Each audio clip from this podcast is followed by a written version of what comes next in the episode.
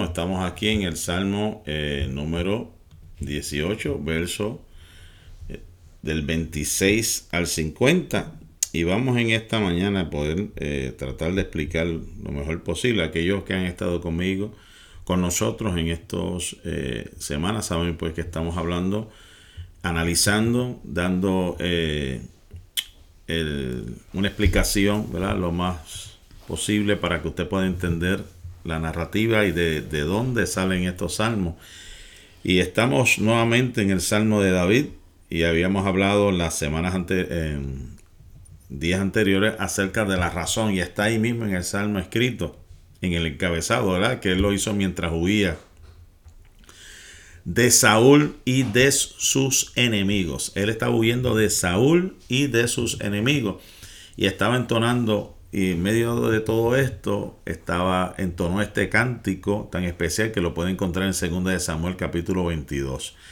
Y aquí, eh, en el área que hemos estado eh, hablando, también estamos explicando de que esto tiene también, aunque es un cántico, eh, se le conoce también como profético, mesiánico, porque al ser Jesús de la raíz de David, pues alude, ¿verdad? Eh, de acuerdo a lo que se ha visto, a los sucesos en torno a nuestro Señor Jesús.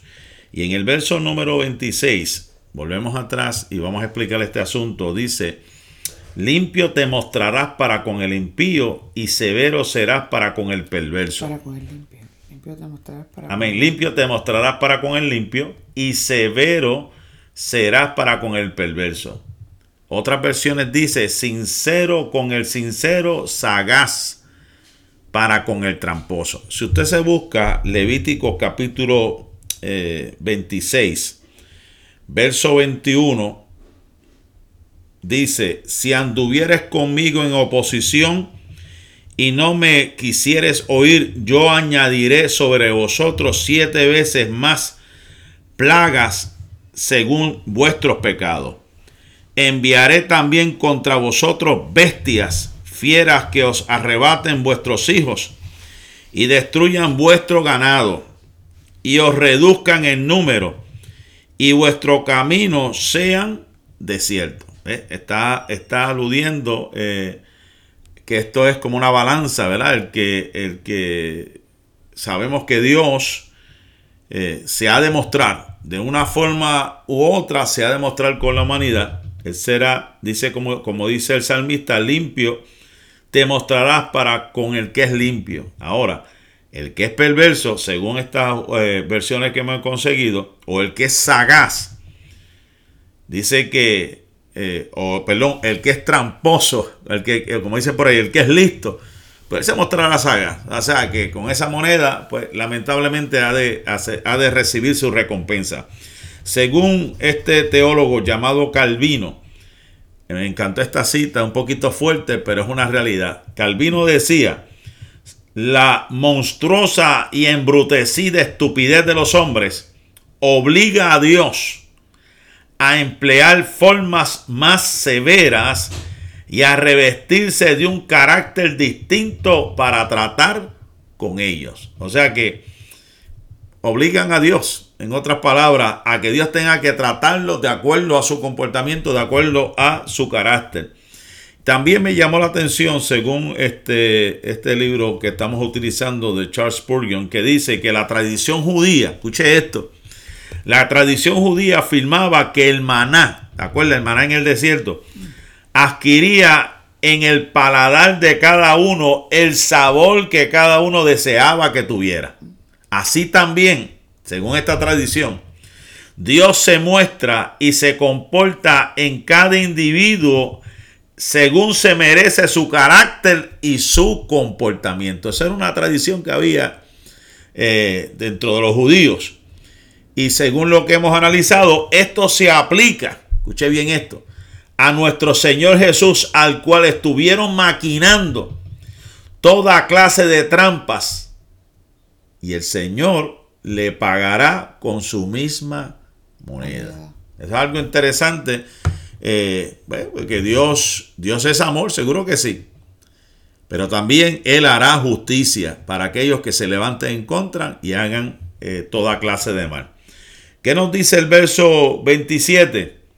Porque tú salvarás al pueblo afligido y humillarás los ojos altivos. Está hablando proféticamente, está hablando con seguridad de lo que ha de acontecer a aquellos, ¿verdad?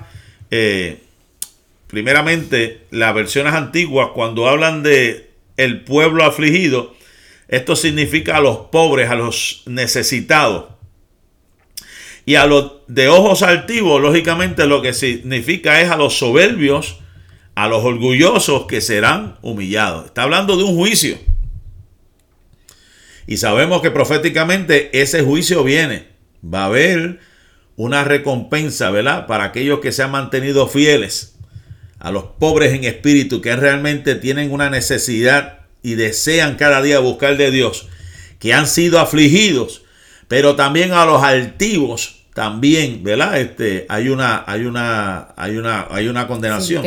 Hay una sentencia porque la Biblia establece que a esa gente Dios los mira de lejos, ¿verdad? A los que se humillan, Dios está ahí. Ahora, a los que se levantan con esta altivez de espíritu, Dios los mira de lejos. Qué interesante, ¿verdad? Ahora vamos a ver el, el, el Salmo 28. ¿Qué nos dice? El Salmo 28, perdón, el Salmo 18, verso 28, nos dice, tú encenderás. Mira cómo dice, tú encenderás mi lámpara. Y Jehová, y dice, Jehová mi Dios, alumbrarás mis tinieblas. Tú encenderás mi lámpara. Jehová mi Dios alumbrará mis tinieblas. Si usted busca segunda de Samuel, Buscamos segunda de Samuel, capítulo Segunda de Samuel, capítulo 2 y verso 29. Segunda de Samuel, capítulo 2, verso 22, 29. 22.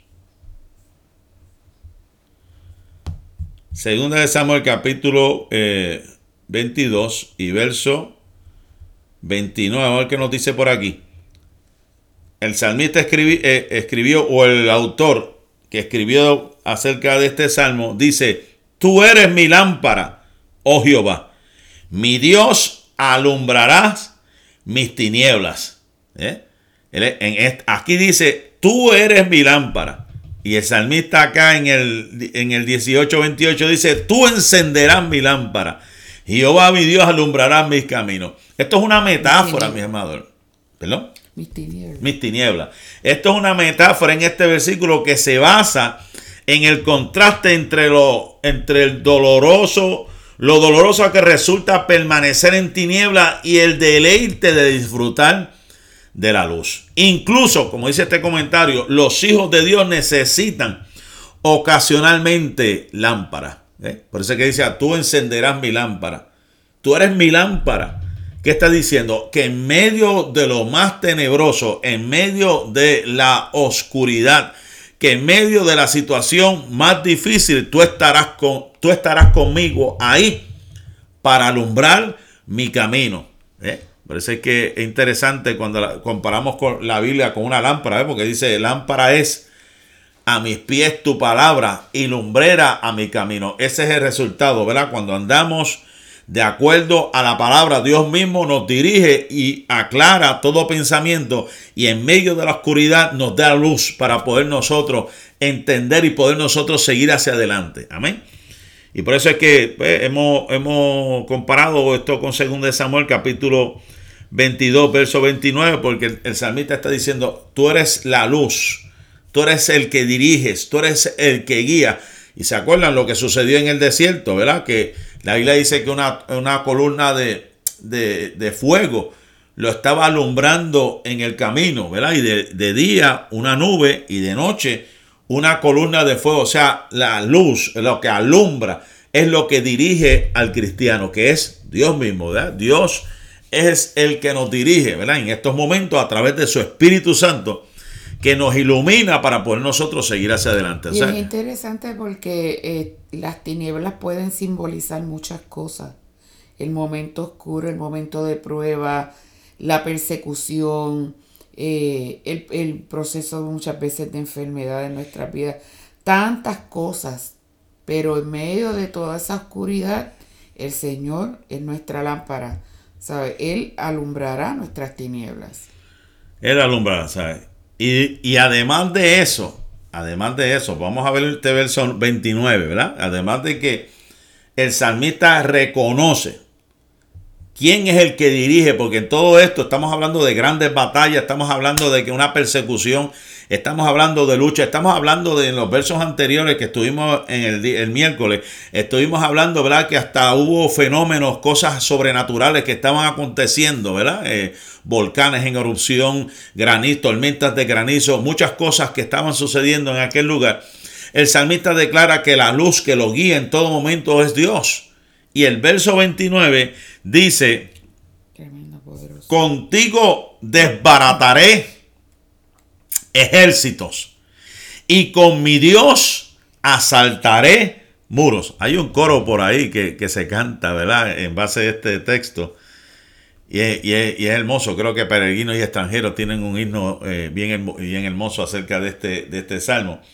Dice aquí, con tu apoyo me lanzaré contra un ejército Contigo, mi Dios, podré asaltar murallas. Él reconocía que la fuerza que Dios le daba era tan tremenda que él podía luchar contra esos ejércitos y podía montarse en esa, treparse por esas laderas, por esas montañas, por esos eh, eh, eh, lugares rocosos como una cabra montés que podía ágilmente subir. O sea que David, en estos momentos estamos hablando de que David declara que por la guía de Dios se había lanzado al ataque y ha abierto una cuña a través de los falanges, o sea, de la, de la, de, en cuestión del ejército, eso tiene que ver los que estaban al frente, la línea poderosa que los ejércitos ponen al frente para poder atacar al enemigo. David decía, yo me atreví y me atrevo a lanzarme en contra de esa línea del ejército enemigo para tomar las la, ciudades fortificadas como un torbellino. Esa era la fuerza, el poder, el vigor que Dios le daba a David. Se sentía tan, tan contento y con la fuerza de decir, yo voy para encima y no importa el enemigo que se levante, voy a atravesar esa, esa, esa pared o, esa, o esa, esa línea de fuego que ponen al frente los mejores soldados, voy a atravesarlo y voy a conquistar esa ciudad fortificada porque Dios va conmigo. Interesante, ¿verdad? Eh, ahora vamos al, al Salmo eh, capítulo 18, verso 30, que dice, el camino de Dios es perfecto. La palabra del Señor es intachable. Escudo es Dios a los que se refugian. Esta versión, creo que la misma Reina Valera, también dice, en cuanto a Dios, perfecto es su camino y acrisolada la palabra de Jehová. Escudo es a todos los que en él esperan. O sea, está hablando del camino de Dios, está hablando de su palabra y está hablando de que es escudo, o sea, que es protección. El Salmo 18:30 también hay otra versión como la palabra de Dios para todos que dice, el camino de Dios es perfecto. Las promesas del Señor han sido probadas y Él protege a quienes buscan su ayuda y protección. Interesante la palabra eh, cuando dice acrisolada, que pasa por el crisol, que eso tiene que ver con un, horno donde se pasa por fuego, ¿verdad? Eso, eso está tremendo. O sea que fue. los metales ahí. Que se, donde se prueban los metales, o sea que fue pasada por ahí, ¿verdad? Pasada por el fuego. O sea que ha sido probada. Es la palabra de Dios. Y es escudo. Esto me, habla como, como el tiempo cuando Pablo habló a los Efesios, el escudo de la fe. O sea, que es lo que hace que este, cuando vengan los dardos del enemigo los, desvíen. Y, por eso es que en estas versiones dice que es intachable, o sea, que no, no falla. Eso es así, esa es, esa es la palabra de Dios. Como hemos hablado en muchas ocasiones, la diferencia de la Biblia a otros libros seculares es que los libros seculares informan pero esta palabra transforma. Es bien importante que usted lo entienda. Los libros seculares te pueden informar de un montón de noticias o de, o de biografías o de historias, pero la única que puede transformar es la palabra de Dios, que la Biblia dice que no torna atrás vacía, sino que será próspera en su camino. Ese es el capítulo 18, verso número 30. Gloria al nombre del Señor, nos sentimos contentos, tenemos varios hermanos que están eh, conectados, les saludamos en el amor eh, del Señor. Ahora vámonos al verso 31.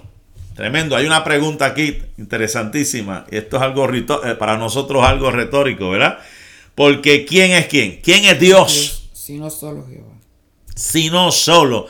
Está diciendo Dios, el Elohim, es Jehová, es Yahvé, el Todopoderoso. ¿Quién es Dios? O sea, el Dios que nosotros, porque en el mundo antiguo, bueno, y en el tiempo presente, había, olvídate, la gente tenía muchísimos dioses. Dioses por ahí para abajo, montones.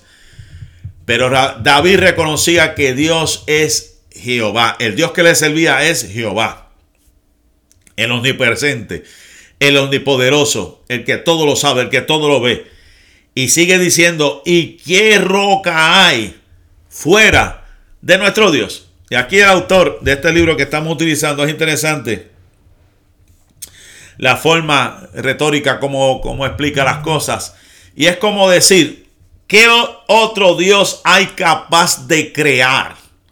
de sostener, de proveer, de regir el universo. ¿Qué Dios es capaz de hacer todas estas cosas?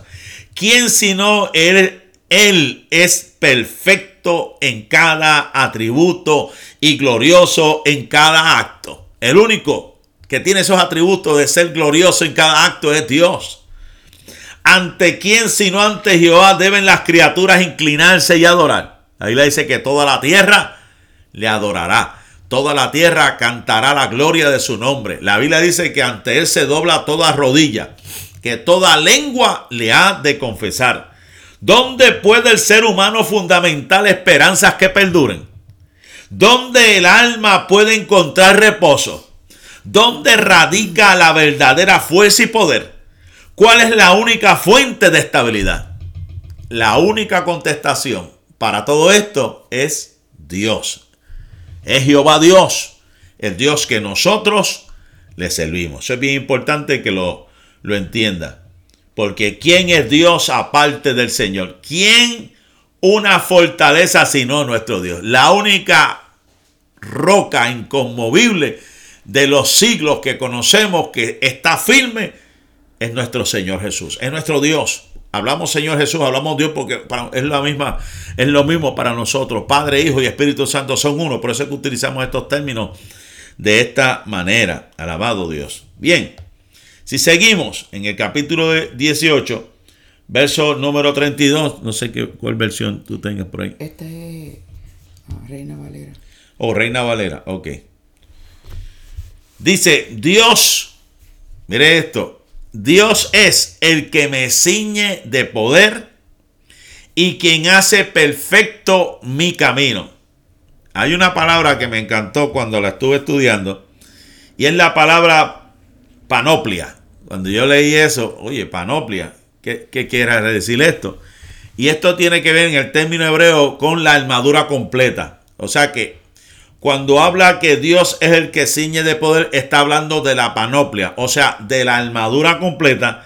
Y es que David estaba haciendo un, examen minucioso, detallado de cada parte de su armadura. Y él reconocía que el que lo ciñó, el que tiene cuidado de cada parte de su armadura es Dios. Y no solamente eso, Él es el que hace perfecto su camino. David reconocía que el que le da la armadura. Y por eso es que si usted lo compara con lo que, lo que dijo Pablo con respecto a la armadura del soldado, que está hablando de, la espada, del escudo, del lomo, del cinto, de la sandalia, está hablando de la protección, ¿verdad? No solamente para vestirlo, sino también le da armas para poder defender y contraatacar al enemigo. Está reconociendo David en todo momento que el que lo ciñe de poder es Dios. El que está diciendo, Él me ha dado las armas, Él me ha dado todo lo que necesito, por tanto mi camino ha de ser perfecto, porque el que puso todo eso en mí se llama Dios. Porque la humanidad de nosotros muchas veces nos sentimos impotentes ante el enemigo. Pero como dice aquí, me gusta como dice traducción lenguaje actual, solo tú me llenas de valor y me guías por el buen camino. O sea, solamente el Señor es el que nos da la fuerza, porque por nuestra propia fuerza o, o nuestros propios méritos, quizás, quizás no, estoy segura de que no podemos vencer al enemigo, pero cuando nos revestimos del poder de Dios, cuando el Dios va con nosotros, realmente no importa cuán grande pueda parecer a nuestros ojos el ejército. Por eso decía también en el Salmo 27, el salmista, en el verso 3, aunque un ejército acampe contra mí, no temerá mi corazón. Aunque contra mí se levante guerra, yo estaré confiado. Porque si Dios con nosotros, ¿quién va a ser en contra de nosotros? Verso 33, ¿qué nos dice? Es reconociendo David en todo momento. Si usted ha dado cuenta, él reconoce de que él fue Dios el que lo ha armado de valor. Dios es el que le ha dado la armadura, las herramientas para poder batallar. Y ahora el verso 33 dice, quien hace mis pies. Él se compara, esta es una metáfora aquí, él se compara mis pies como de siervas y me hace estar firme sobre mis alturas. Si usted busca Habacuc capítulo 3, Habacuc capítulo 3, verso 19, el profeta decía, Jehová el Señor es mi fortaleza, el cual hace mis pies como de siervas y en mis alturas me hace andar. ¿Qué analogía está hablando David? Esta analogía lo que David está comparando sus piernas como las de una cabra montés, sumamente ágil, de treparse por las montañas más peligrosas. David reconocía, él me dio toda esta armadura, él me dio toda esta, me dio esta capacidad, me, me armó de valor y me ha dado la agilidad de poder correr y de poder subirme por estas murallas, por todos estos montes, porque está huyendo. Está huyendo de Saúl, está huyendo de sus enemigos. Y él tuvo la agilidad, la habilidad de poder correr, subirse esas montañas y llegar a las alturas donde, donde había llegado. Amén. Y eso lo puedes comparar con Habacuc capítulo 3, verso 19.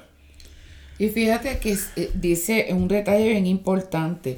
Aquí es que dice, hace mis pies como de siervas y me hace estar firme sobre mis alturas.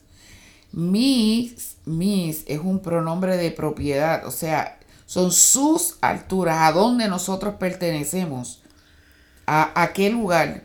No es a, no es a estar eh, derrotados, es a estar en alturas. Y el Señor nos lleva ahí. Ese es el lugar a, quien a donde nosotros pertenecemos, pero tenemos que permanecer dependiendo absoluta y totalmente de Él.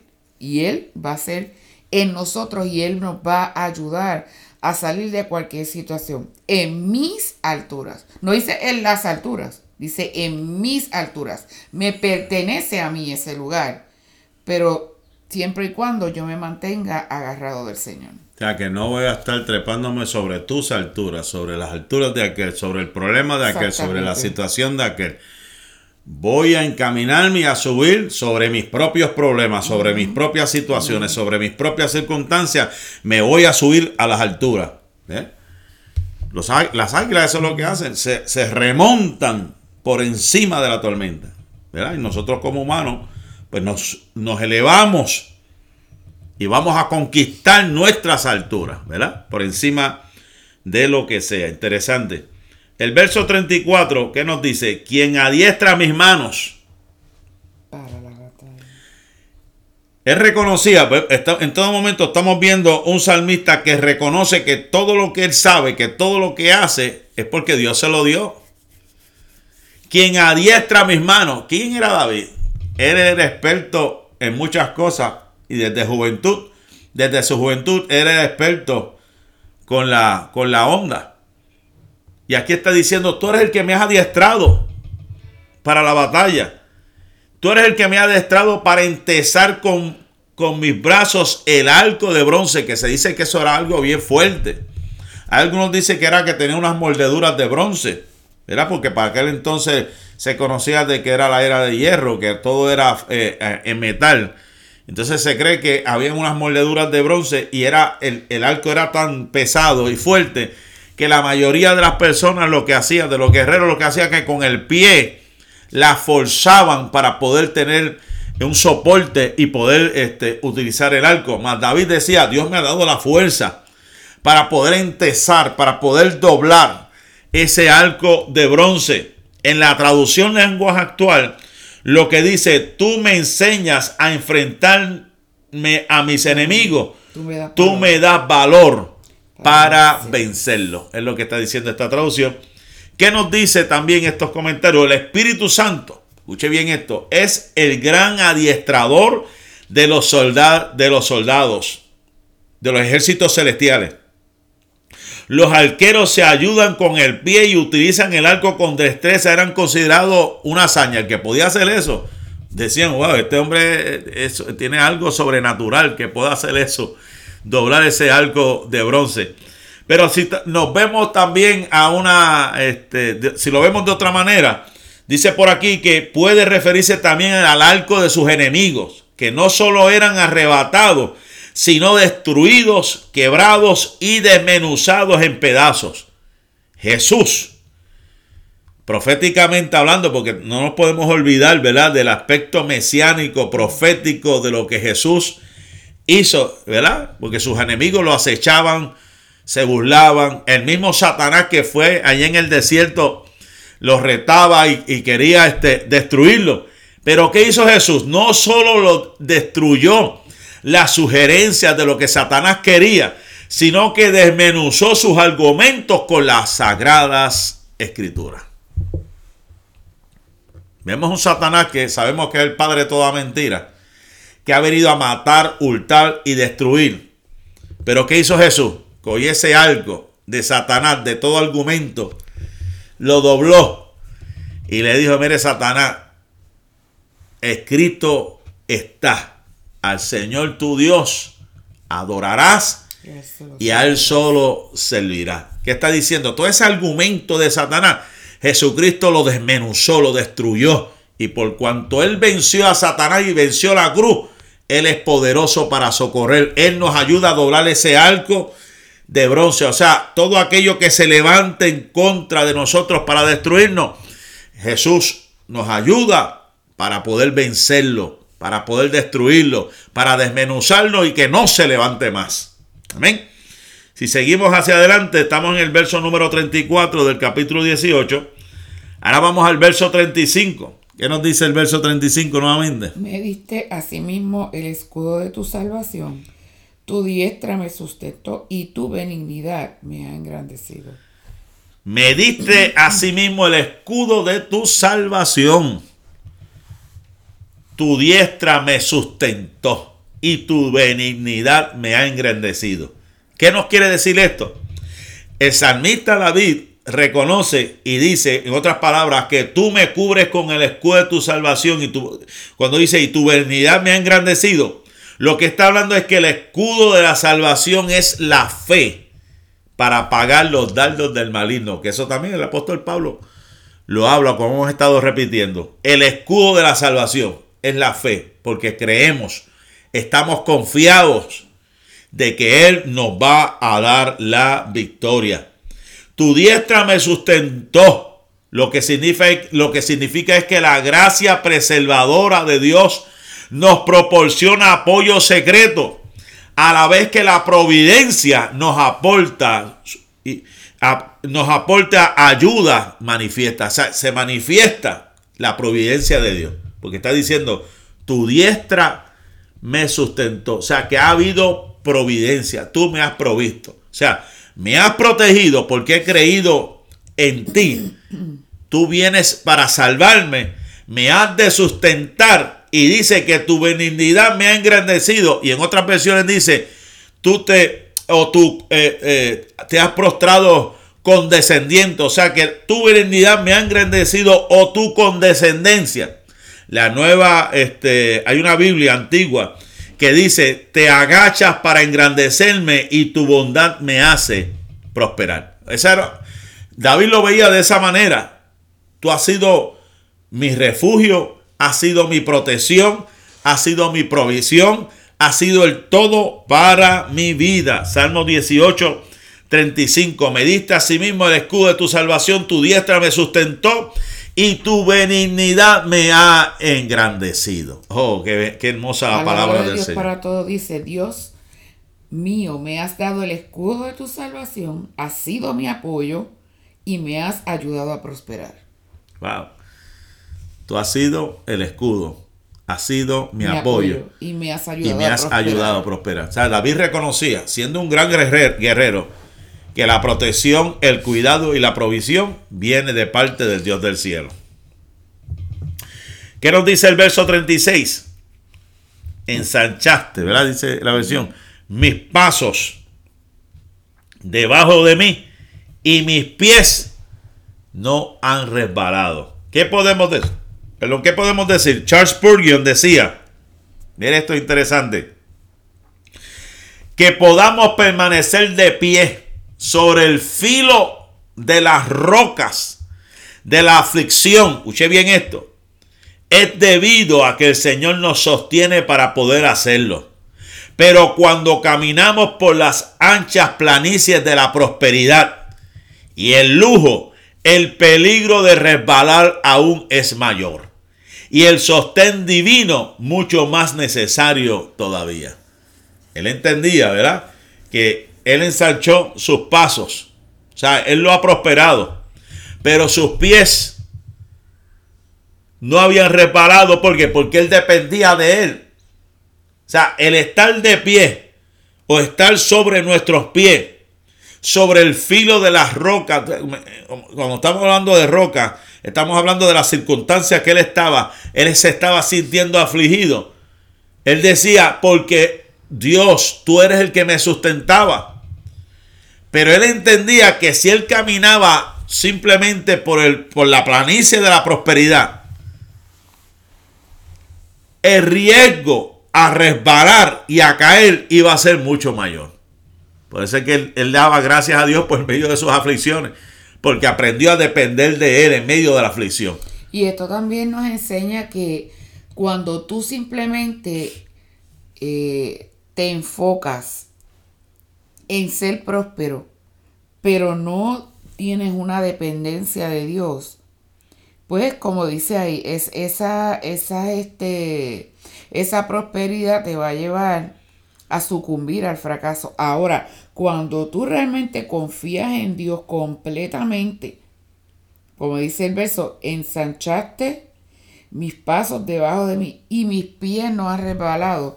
O sea, realmente tú puedes ver la provisión del Señor o la prosperidad de Dios como una bendición para tu vida y no como lo primero en, lo que tú te enfocas. Porque, o sea, Ahí vemos cumplido como dice Mateo 6:33. Mas buscar primeramente el reino de Dios y su justicia y todas las demás cosas os serán añadidas. Seremos prósperos ¿por qué? Porque buscamos el rostro del Señor. Wow. Verso 37. Perseguí a mis enemigos y los alcancé y no volví hasta acabarlo. Esto, según los autores, se, refiere al momento cuando los amalecitas habían saqueado a Ciclat, aprovechándose de la ausencia de David, que habían huido, se habían robado todo, se habían llevado todo, habían desolado todo.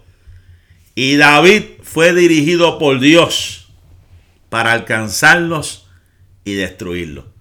Por eso es que dice, perseguí a mis enemigos y los alcancé y no volví hasta acabarlos. O sea, los enemigos se habían aprovechado desde que él no estaba para arrasar con Ciclat.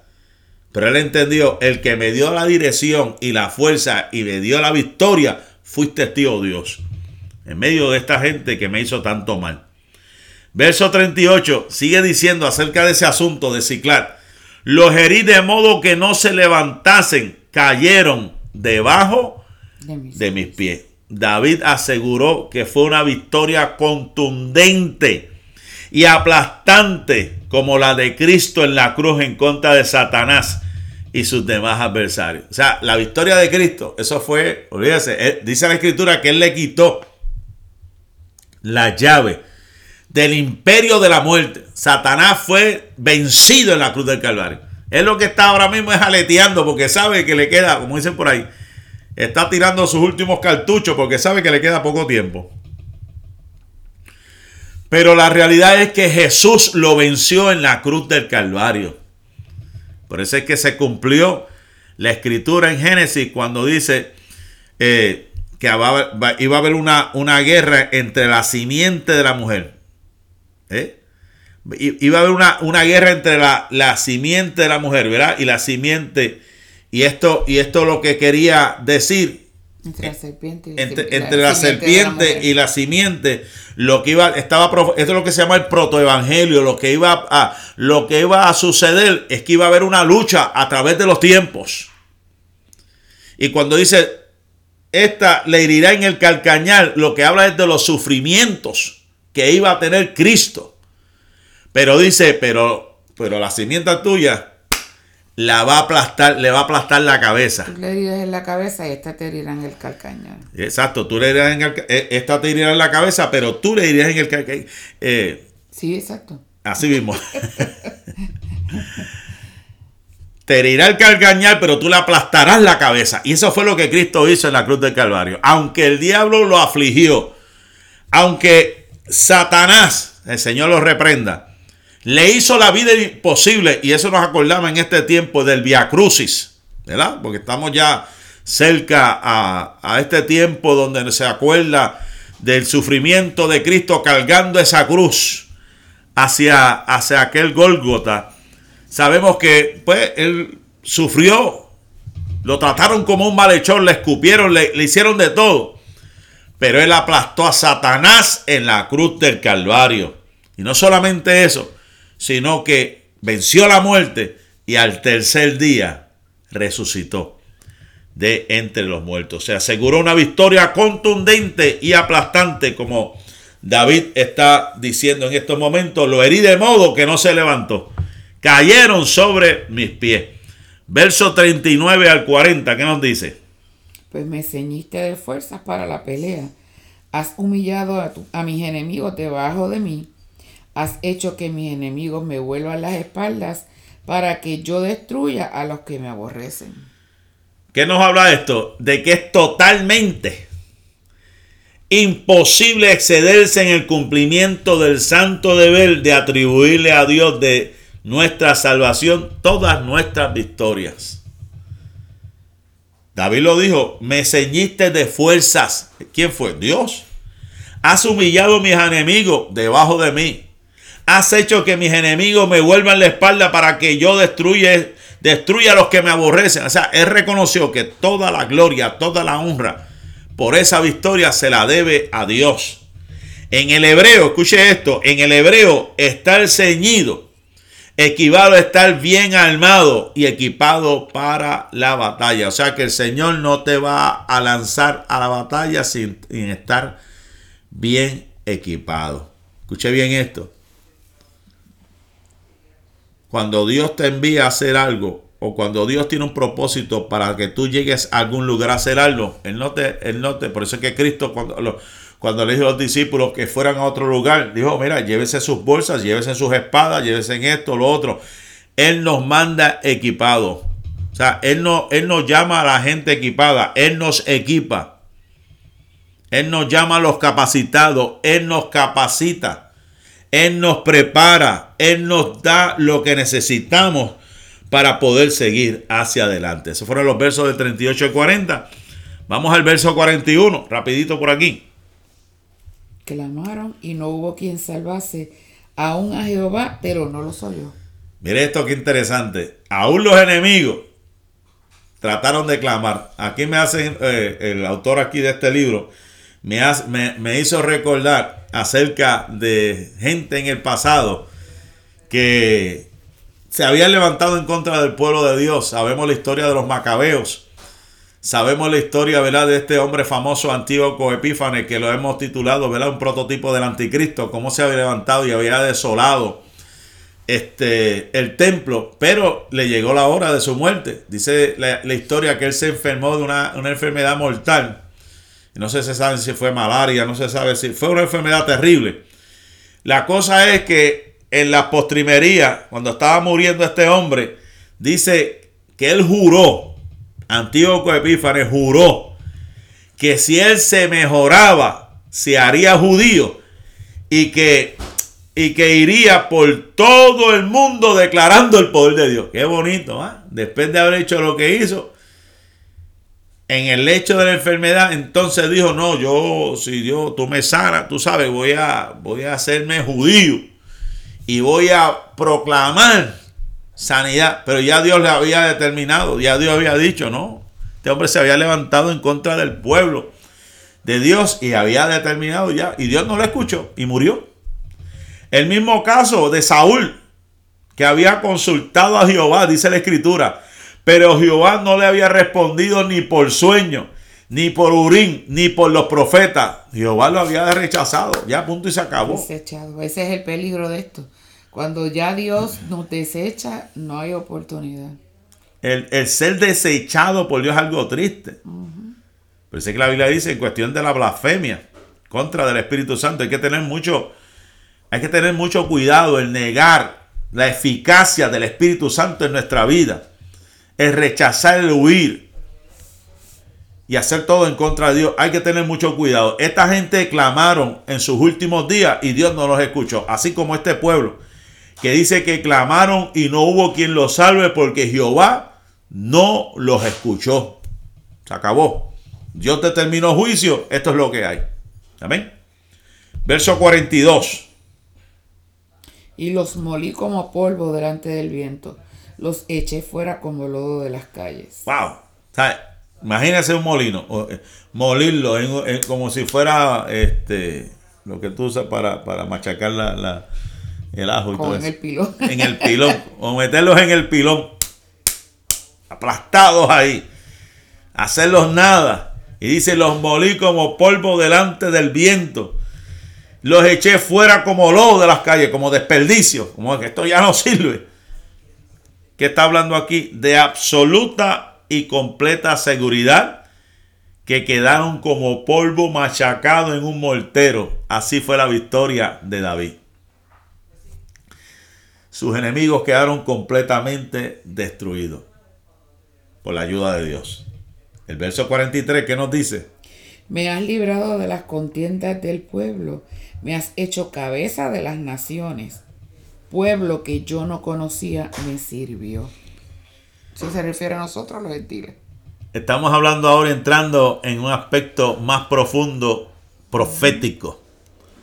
Estamos entrando en este Salmo 18, verso 43, que es evidente. Escuche esto, es evidente en este texto que hay sin duda mucha más referencia a nuestro Señor Jesús que al mismo David alude, para mí, esto alude a las misiones, donde cada pueblo y cada nación se ha de volver. Y será predicado el Evangelio al fin del mundo. Y dice, me has librado de contiendas de pueblo, me has hecho cabeza de las naciones. Esto está hablando de nuestro Señor Jesucristo, cumplimiento profético. Él es la cabeza. Nosotros somos parte de su cuerpo.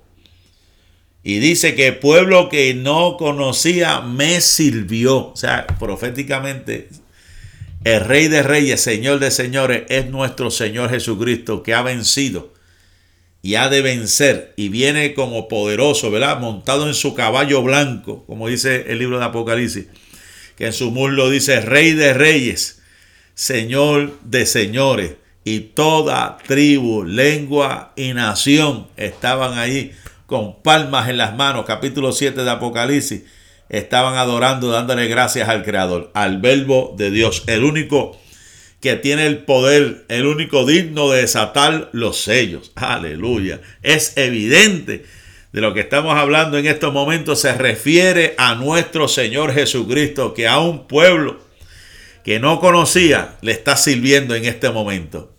Jesucristo hizo eso en la cruz del Calvario. Y hoy día está cosechando el fruto de lo que él hizo, de la victoria que hizo en la cruz del Calvario. Él sigue cosechando el fruto y esta palabra se sigue predicando al mundo entero. Amén. Ese fue el, el verso número 43. ¿Qué nos dice el verso número 44? Al oír de mí me obedecieron. Los hijos de extraños se sometieron a mí. Wow. Mire, esto interesante. Hubo un escritor en los años 200 para allá, después de Cristo, llamado Eusebio de Cesarea. O de Cesarea, no, me acuerdo. David, con los, él decía que David con los ojos de su mente y clara visión profética anticipa que gente de todos los pueblos, razas, sean bárbaros o griegos, y sea cual sea su lengua e idioma, dice que se recordarán respecto a este asunto. Respecto a su memoria. Al oír, esa expresión, al oír de mí. Y ahí estamos nosotros. A lo suyo vino, dice Juan 1.11, mas los suyos no les recibieron. Y el verso 12 dice, mas a todos los que les recibieron. Ahí entramos nosotros los gentiles. A los que creen en su nombre, les dio potestad de ser hechos hijos de Dios. Y aquí eh, me llama ahora la atención porque la Biblia dice que la fe viene por cómo. Por el oír. La fe viene por el oír. El oír de la palabra de Dios. Y por eso es que dice, por esa fe, por escucharme, me obedecieron. Los hijos de los extraños se sometieron a mí. Hubo un filósofo, un filósofo llamado Tertuliano que él decía, ¿y quién es ese pueblo que permanece ignorante de la realidad de Dios, sino nosotros que en otro tiempo pasado no lo conocíamos? Pero tampoco escuchamos de él, prestamos atención abandonando los ídolos y convirtiéndonos a Dios. Eso éramos, como decía mi esposo, éramos nosotros que antes estamos ignorando, estamos ignorantes, habíamos estado siguiendo otros dioses y nos convertimos a Dios por el, por el, por el poder de la palabra, por haber escuchado esa palabra. Dice la Biblia, el apóstol Pablo hablando, ya no sois extranjeros ni advenedizos. Sino ciudadanos. Exactamente. ¿Qué nos decía Agustín de Hipona, un teólogo católico? Que el oír de mí, esa expresión, el oír de mí, Dice, los gentiles a quienes no, no habían visitado con mi presencia corporal, ni me han visto con sus ojos, acogieron a mis mensajeros, escucharon el mensaje que traían y me obedecían. por eso es que somos bien aventurados, porque no estuvimos allí hace dos mil años atrás. No le vimos físicamente, no lo vimos con nuestros propios ojos, no estuvimos ahí. Pero cuando recibimos esta palabra, quedamos totalmente convencidos de que realmente Él era el Hijo de Dios. Verso 45, ¿qué nos dice? Los extraños se debilitaron y salieron temblando de sus encierros. ¿De, qué, de qué nos, a qué nos hace referencia esto? Que los pobres pecadores de los castillos de su autosuficiencia y los fosos de seguridad carnal salieron para inclinarse ante el Salvador que es el Cristo, nuestro Señor. O sea, los extraños, los que estaban escondidos en estos castillos que se creen que no, que no, que, no necesitan a nadie, que se creen autosuficientes, que están guardados en esa fosa carnal, tuvieron que reconocer que necesitan de Dios. Vinieron temblando. ¿Cuántos de nosotros no vinimos temblando ante la presencia del Señor? ¿Cuántos de nosotros nos vimos llorando ante la presencia del Señor? Gimiendo ante la presencia del Señor. Verso 46. Viva Jehová y bendita sea mi roca y enaltecido sea el Dios de mi salvación. Voy a leer hasta el 48 para que termine con el punto final. El Dios que venga a mis agravios y somete pueblo debajo de mí, el que me libra de mis enemigos y aún me eleva sobre los que se levantan contra mí. Me libraste de varón violento. Vive Jehová. O sea, ¿qué está diciendo el salmista? Su, su inmortalidad es garantizada. Es garantía de la nuestra. Si el Señor vive, nosotros también viviremos. Amén. Bendita sea mi roca, lo que quiere decir que es, Él es el fundamento de nuestra esperanza. Él es el merecedor de alabanza y enaltecido sea el Dios de mi salvación. Lo que quiere decir es que Él el que nos rescató de la ruina y destrucción de la que éramos merecedores. Por eso dice, enaltecido sea el Dios de mi salvación. Nosotros que estamos destinados a condenación, nosotros que estamos destinados a destrucción, Él nos sacó de las tinieblas, de aquella destrucción que éramos merecedores.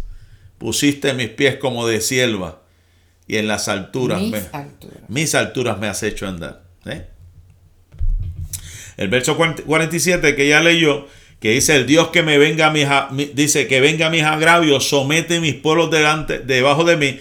Quiere decir que el, el que me vindica o el que ejecuta mi venganza. ¿Qué nos quiere decir con esto? Que la venganza no puede ser nuestra. Toda venganza atañe y pertenece exclusivamente al Señor. Jehová peleará por vosotros. Mía es la venganza, dice el Señor. Yo daré el pago. El Señor es el que venga mis agravios. El que somete a los pueblos debajo de mí. O sea, Él es el que tiene el control de todas las cosas. Nosotros tenemos que dejárselo en las manos del Señor. Verso 48, el que me libra de mis enemigos y aún me libra sobre los que se levantan contra mí. Me libraste de varón violento. Wow, esta es una palabra tremenda, poderosa. El que me libra. O sea que eso es un presente progresivo, ¿verdad? Un presente que me está diciendo, me has librado hoy y me seguirás Librando. librando. El ungido, escuche bien esto porque somos los ungidos de Dios ahora en estos momentos. Usted que me está escuchando, que ha aceptado a Jesucristo, que ha sido sellado con las arras del Espíritu Santo, que Dios lo ha llamado, hay una unción poderosa sobre usted.